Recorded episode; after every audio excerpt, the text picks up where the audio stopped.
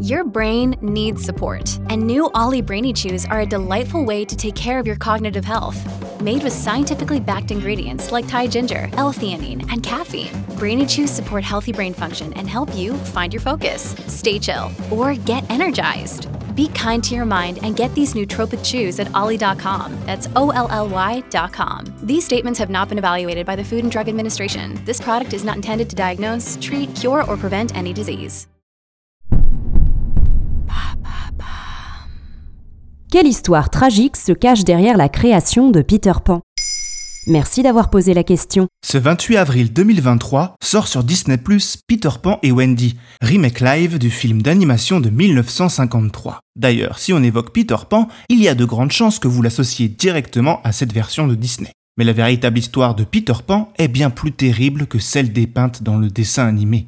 Son origine est l'écho même d'un drame terrible vécu par l'auteur, James Matthew Barry, un jeune Écossais né en 1860. Peter Pan est un personnage qui obsédera James toute sa vie. Il l'évoque dès 1902 dans le roman du Petit Oiseau Blanc, avant de lui consacrer une pièce de théâtre entière, nommée Peter et Wendy, pièce qu'il adapte en roman en 1911. Ce roman deviendra son œuvre incontournable, qu'il ne cessera lui-même de réécrire par la suite. Pourquoi est-il si terrible que ça, ce Peter Pan originel? Le début de l'histoire de base de ce premier Peter Pan est similaire à celle que vous connaissez. Un éternel jeune homme qui emmène les enfants morts ou abandonnés au pays imaginaire de Neverland. Mais l'île de Jamais est en réalité cauchemardesque, pleine de dangers mortels et de personnages mal intentionnés. À commencer par Peter Pan lui-même. Ce dernier voue une haine telle pour les adultes qu'il tue les enfants perdus une fois ceux-ci devenus trop vieux à son goût.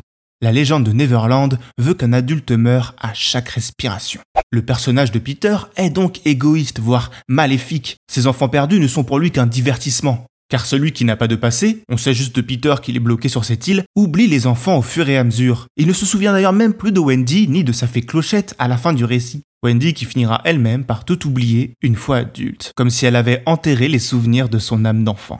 Si ces adaptations et les nouvelles versions de Barry dilueront cette noirceur au fil du temps, le dessin animé de Disney en point d'orgue, ce vernis macabre et funeste ne disparaîtra jamais totalement de l'œuvre de son auteur. Pourquoi? Comme dit en intro, ce récit découle d'un traumatisme qui a marqué James à jamais.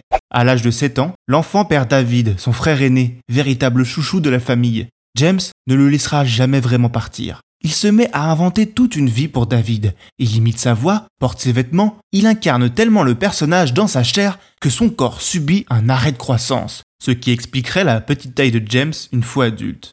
Ce James qui s'est d'ailleurs mis à écrire des livres pour trouver une place dans le cœur de sa mère, en vain. Il n'y a plus qu'à relier les points.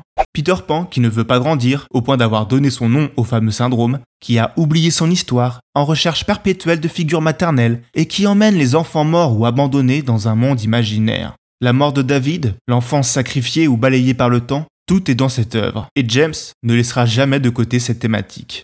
Il cédera d'ailleurs l'intégralité des droits du roman original de Peter Pan au Great Ormond Street Hospital, une institution londonienne spécialisée dans le soin des enfants.